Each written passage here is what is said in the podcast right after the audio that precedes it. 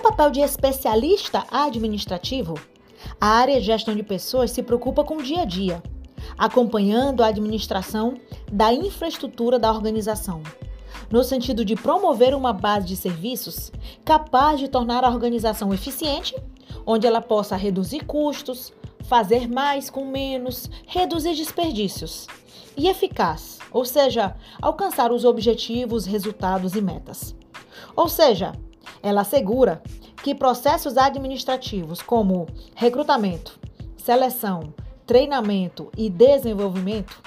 premiações, incentivos e etc., sejam planejados e executados de uma forma eficiente e eficaz.